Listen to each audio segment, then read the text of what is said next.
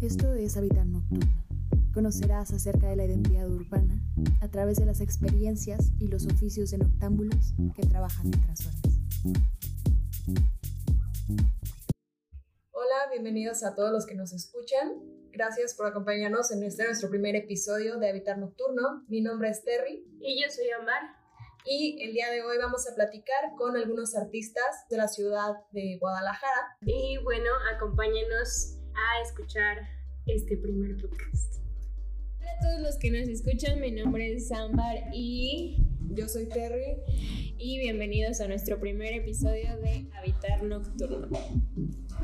Muy bien, esta noche tenemos invitados a cuatro chicos que se dedican al rubro del arte, arte urbano, y pues los presentamos.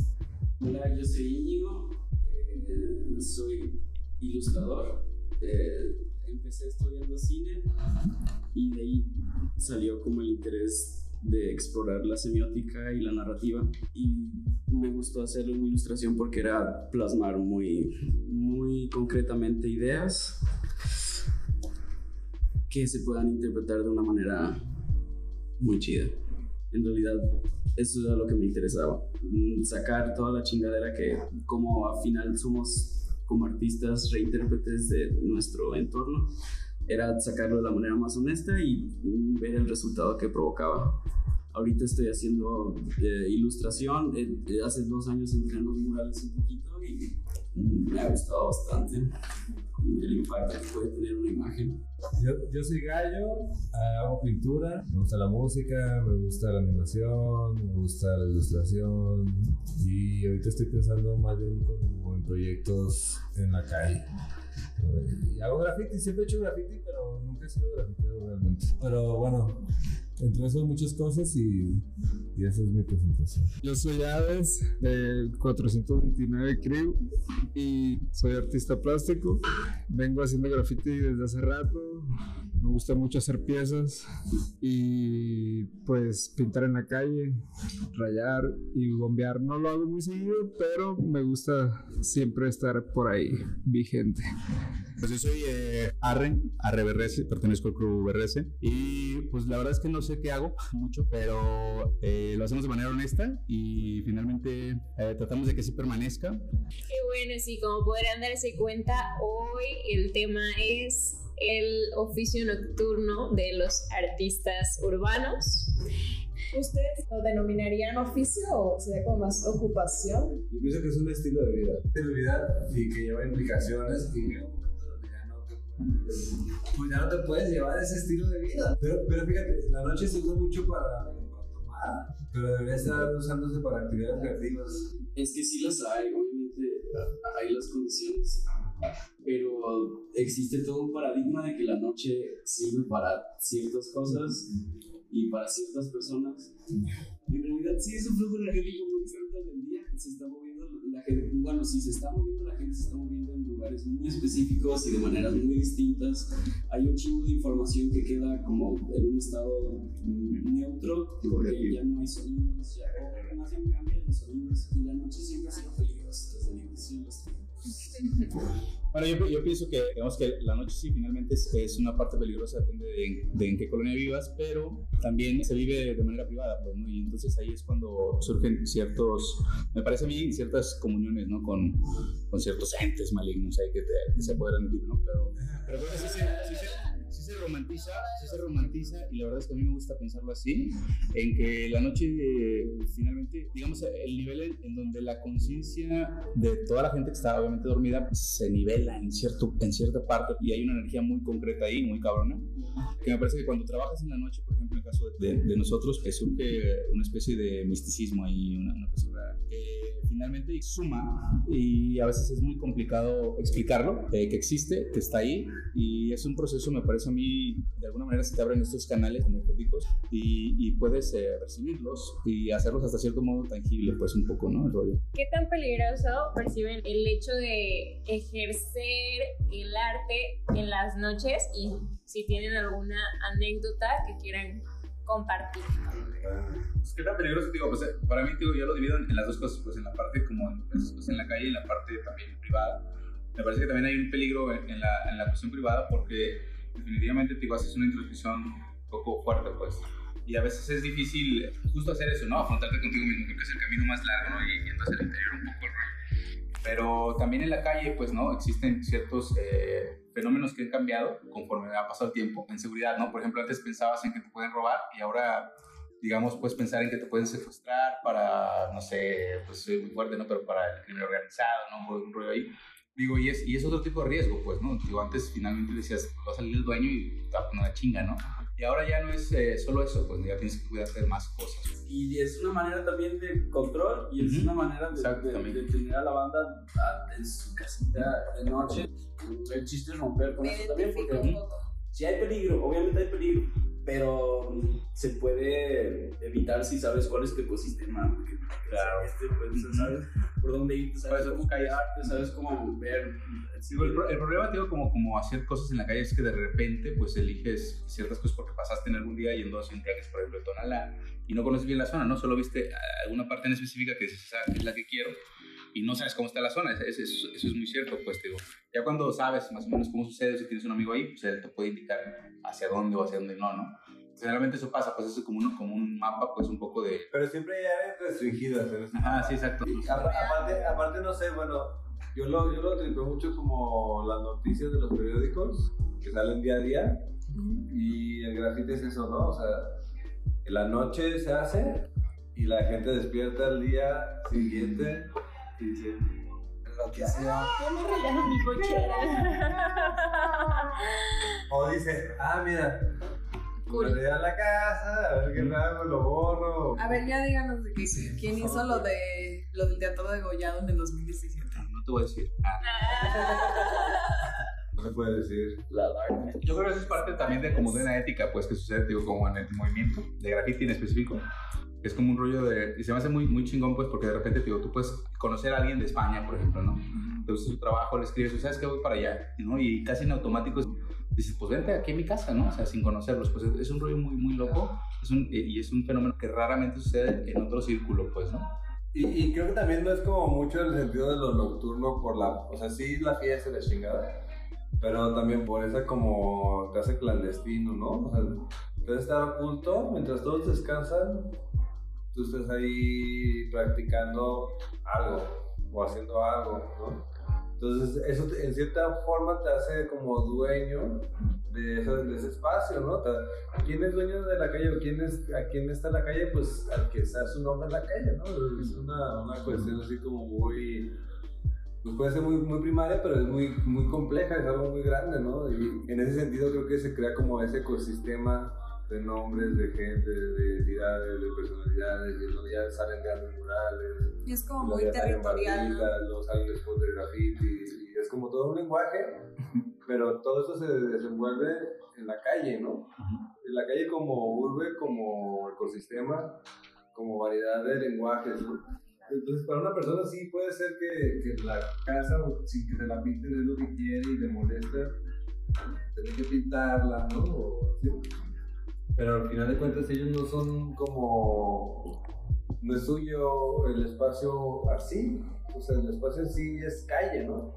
Ahí está entonces eso, pero esa calle, esa calle corresponde a todos los que la caminan todos los días y por más que esa persona diga, esta es mi propiedad, es mi finca, es mi fachada, Usted esto pertenece ya a otro entorno más colectivo que, que, aunque no te guste, aunque no lo quieras, en todos los países del mundo hay graffiti. ¿no? Es una expresión, ¿no? Entonces, si te pones a investigar dentro de todos esos estilos, te vas a dar cuenta que hay gente muy talentosa, ¿no? Que está haciendo cosas y que también vende cosas en un lado legal y que está haciendo pero en la calle es como, digámoslo, digámoslo así, una bitácora de, de toda la banda que hace cosas. Ahí está, ahí está, es lo que han hecho y lo que nos hemos hecho y todo, sí, ahí está.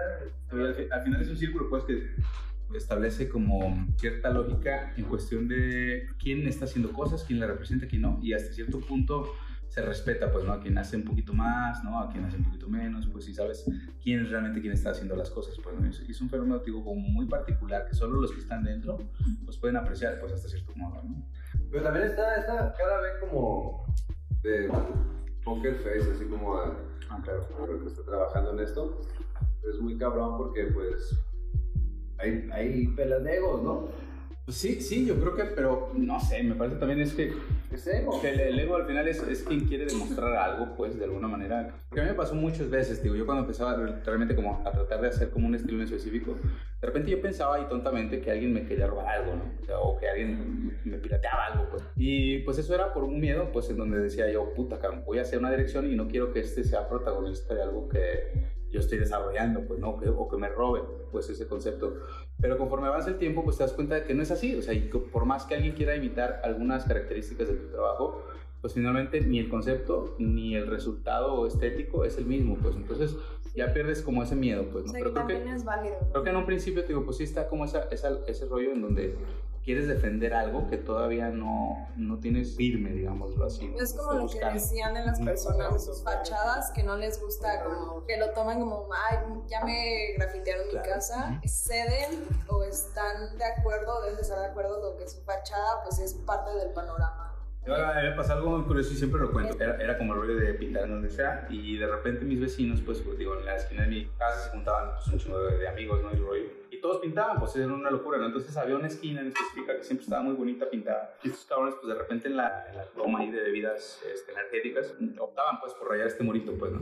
Ellos se iban y al día siguiente, pues no vivían ahí, ¿no? O vivían cuadras arriba y la chingada. A mí me tocaba ver el día siguiente, pues ver a la gente grande, adulta, pues, que, Una señora. eh, no, señora y un señor viejito, pues, que ya salían con su brochita y pintando. Entonces a mí me, me remordía mucho la conciencia un poco en ese sentido. Entonces ahí yo opté ya como por poner un poquito de, o, por ser un poquito más consciente en dónde hacía lo, la parte ilegal, pues, ¿no? Entonces ya optaba para, por cortinas, por baldíos, por cosas que, que, que yo pensaba que no dañaban tanto, ¿no? Y es que al final no es, no es tanto daño, porque te digo, si lo resumimos a lo básico, solo es pintura, nada más. Y es una cuestión como de que está- me están agrediendo. Cuando tú consideras que la parte de esa fachada pues, ya pertenece a la calle, pero es un rollo de ego también, pues es mío, cabrón, ¿sabes? O sea, no, no tengo que contribuir a nada con la sociedad, ¿no? Es un- Pero también es como la percepción del espacio público Claro. que tienes y que tiene el otro, ¿no? Ujú, sí, sí, sí. Entonces, ¿cuándo romper Y con eso? por por ejemplo, muchos grafiteros se enojaban en aquel entonces de que les rayaran su propia. Dices, cabrón, pues si tú lo haces a día, cada día, ¿no? ¿Y por qué te enoja, no? O sea, no te tendrías que. Bueno, yo, yo, por ejemplo ya lo analizo de, de esta postura como que el, el grafite ahora es el señor que compra una pintura tratando de empatar el color del tag y lo borra y ya nomás queda como un empaste de dos tonos y ya luego quedan Distintos. cuatro tonos en la pared con distintos. Todo eso es como lo orgánico que les roba y Buenísimo también que ya es como el error. ¿Cómo lo planteó esa persona para solucionar eso que le molestaba? Y propuso otra cosa en la calle. Y Es que ya lo puedes tomar hasta como una colaboración, Para, papel, para ¿no? mí es el valor del graffiti, ¿no? O sea, y cómo esa como acción que es a lo mejor muy intransigente y que es como transgrede y que es agresiva quizás o que es impositiva porque la gente no lo está solicitando, lo está haciendo, crea ese discurso de la acción, de cómo esa persona que vivía en esa casa a lo mejor en vez de pintar entiende su entorno y lo apropia a otra forma, pero se mantiene activo el núcleo de cómo la gente a- hace la calle, ¿no? Y es, bueno, no sé, es por eso que me gusta más la figura.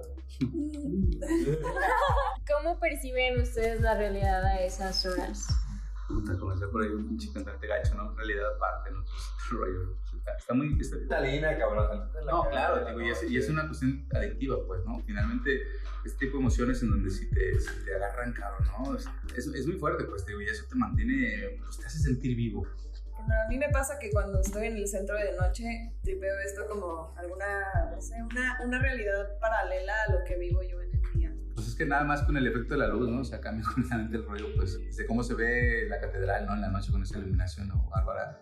A cómo se ve en el día. O sea, se, se cambia completamente el contexto a partir de la luz, ¿no? Ya es un hecho Y el tránsito, distinto. ¿no? Y el tránsito, el Sí, ruido, claro. como decíamos hace rato, el ruido, ¿no? La, la constante, pues, de lo cotidiano, cabrón. La gente que está en esa, en esa hora en la calle es como por dos, ¿no? Porque está pisteando, porque está trabajando. O porque vive en la calle. O porque vive en la calle, ¿no? Que son los que habitan. Hay más responsabilidad, pero también hay más libertades. Puedes apreciar trabajar en el día trabajar en la noche y es tu decisión, pues no es una, una cuestión como impuesta. El arte de la calle Es una locura. es romántico. Sí, claro. No, Sí, totalmente, romántico. cabrón. Y todo, yo creo que los, te digo, al final los artistas sinceros son, son muy románticos, yo pienso. Muy sensitivos y muy sensibles. Y eso es yo, lo que. ¿Ustedes se pueden enamorar de, ¿De quién? del arte de alguien más? Sí, también. ¿Del patrón? Del bardón. digo. Pero fíjate, eso, eso que tú preguntas es, es muy chido porque cuando llegas a este punto que de cierta de, de sinceridad con lo que haces, pues ya aprecias lo que hacen otras personas y lo entiendes. Y lo sientes, y lo sientes y ya no es como una situación como de que, ay, pues es que, eh, eh, eh", no, sino que ya simplemente estás viendo y dices, este cabrón o esta morra o esta persona está transmitiendo eso que me gusta, siento con empatía a eso que estoy viendo, chido, te agradece, ¿no? Entonces ahí es cuando se crean esos como vínculos de información porque ya entonces entre quien nos gusta hacemos cosas que nos gustan, ¿no? Entonces Por ejemplo, ¿ustedes se conocen entre todos o puede ser que ubicas a una persona solo por su, su arte, pero no lo conoces, no Sí, tienes ni sí, idea de sí, cómo sí, es? Pues, sí. Si es hombre o mujer, sí, pasa. ¿sí? Sí, pasa y está muy chido porque a veces a mí me ha tocado que me cuento historias y tenido anécdotas de gente que habla con el artista sin saber que él es. Que por ejemplo yo llego y gallo, eh, gallo, no, no, bueno, le digo, ay, no, el gallo me cae bien gordo. No, no no, Yo sé. yo- soy. Soy. Y pues está chido ese, pero no conocemos a la persona. Y muchas veces te haces ideales o, o ideas de una persona, ¿no? Y tú crees que es como tal. Antes nos enfocábamos mucho al tacto porque era lo, como lo primordial, pues realmente como la esencia del rollo. Pero con el puro tacto tú te imaginabas o te haces una idea de la persona como era, ¿no? Es muy chingón, digo, de repente veas un güey así que hacía unas rayas pues muy, muy pequeñitas o así, veas un monstruo, ¿no? Y dices, ay, cabrón, qué loco, ¿no? Y eso es muy, eh, eso era una sorpresa muy, muy chingona, pues, porque luego se mantenía ese rollo del anonimato y cuando lo conocías era como de, wow, qué chido. Te encuentras y te encuentran y sigues interactuando, sigues trabajando, sigues haciendo cosas y después se vuelve como algo más real, ¿no? ¿Cuáles creen ustedes que son las ventajas de trabajar en la noche? Una de las primordiales para mí, o sea, te estás pintando la noche y miras un muro gris y miras tu pieza gris y miras todo gris y siete días más y ya tiene color acá. Mágicamente. Eso hace bien chido. Yo creo que es una de las ventajas para mí de la noche, o sea, en el sentido del graffiti legal. Sí, es cierto, pues de repente tú sabes qué colores son los que tienen, pero no sabes cómo, cómo es el resultado, pues realmente, porque no tienes como una visión clara y eso es también bien mágico, ¿no? El otro día llegas y dices, cabrón, este color no lo metí bien, ¿no? O este color quedó bien chido más de lo que yo pensé. Sabes qué colores llevas, pero no sabes realmente cómo queda, pues, no sé. Pero es una sorpresa, te digo, verlo el otro día y decir, ah, cabrón, sí me quedó chida, yo pensaba que no. Ajá. O hay sorpresas, pues no dices, ah, me quedó bien chingón y luego vas y dices, ay, bien fea. ¿Qué Es hice? una sorpresa, es, es una sorpresa bien mágica, tío, que sea en la noche, por lo menos sí, ¿no? nuestra apreciación, pues un poco ahí. Todo es percepción en realidad. Y en la noche se pone más intensa. No, pero hasta eso, eh, sin romantizarlo tanto, realmente estás percibiendo un chingo de sonidos, un chingo de luces, y un chingo de, hasta dijiste aromas. Sí, olor. Y eso está bien cabrón porque hasta llegan de, de fábricas que están en ese momento y ya no estás oliendo el smog, estás oliendo lo que viene de la Las fábrica. galletitas marías. La eso- fábrica de aceite. estás procesando información también mucho más rápido porque, porque hasta eso la banda no está pensando en ese momento, está durmiendo. Y yo en mi chairés y la chica. Tienes razón. O sea, hay- es que sí, sí, sí, pues, es como el inconsciente, huevo. el inconsciente colectivo que está flotando y que está en todas partes, queda muy libre. Entonces, según yo, puedo jalar Claro. muy bien de muchos lados. La información. Exacto, y creativamente eso funciona bien cabrón. Sí, es cierto, como, como hay gente dormida, digo, perdón que te interrumpa, es, es como el rollo de los canales, digamos, no los aprovechan todos. Entonces, digamos que tú estás despierto, ¿estás consciente de eso? Es como un cobre, es como un. Oh, vámonos, todo, ¿no? Como el internet, ¿no? Ahora que es el total play, ¿no? Y perdón por marcar. Y no, y lo cual es que era, eh, o por ejemplo el Ares, ¿no? Que tardabas un pinche día bajando la rola y dices, no, man. Sí, es un poco el Sí, rollo, es pues. eso, es es un poco eso. A mí me gusta pensar que me robo los sueños de las personas. Cortamos esta transmisión a partir de que. Se supone que tu cerebro Por segrega una droga cuando oscurece que hace que te dé sueño. Pero cuando luchas contra eso, cada quien tiene que poder agarrar su propio ciclo. Y ya si estás en un trabajo que te está exigiendo tales horas y tales horarios, no puedes encontrar tu propio ciclo. Nosotros tenemos el, el privilegio de, de que podemos vivir de lo que hacemos como arte y que no tiene, no tiene límites o constricciones de tiempo. Entonces sí podemos aprovechar ese tiempo, sí podemos jugar. Y eso es lo interesante. Pero- pero es lo que digo yo. tu propio. Contrario a lo que, yo, a lo que siempre decimos, yo siempre en, una, en la chamba te digo que tenía oficina, jamás en mi vida pude llegar a la hora. Nunca.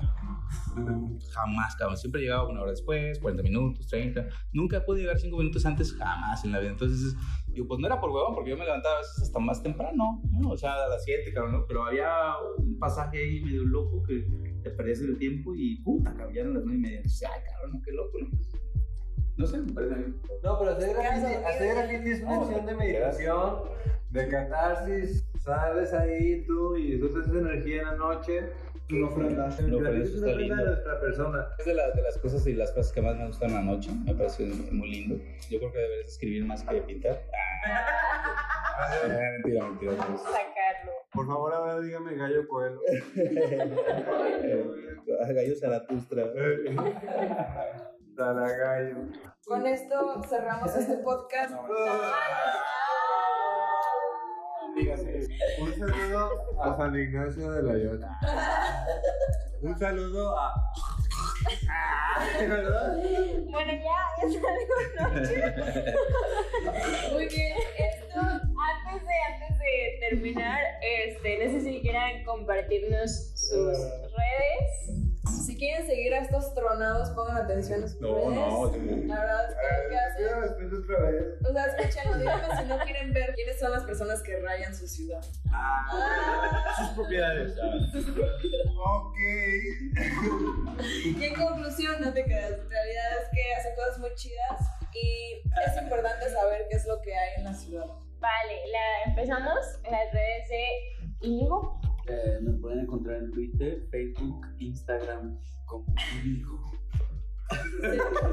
Bueno, se los ponemos en el El gallo Morales. A mí me pueden encontrar como ADSVDS en Instagram. Hades con H. Yo, yo creo que estoy, no, no recuerdo bien, pero creo que es arre.rs. Eh, bueno, al final, eh, como conclusión, les agradezco que se tomen el tiempo de escuchar esto y muchas gracias.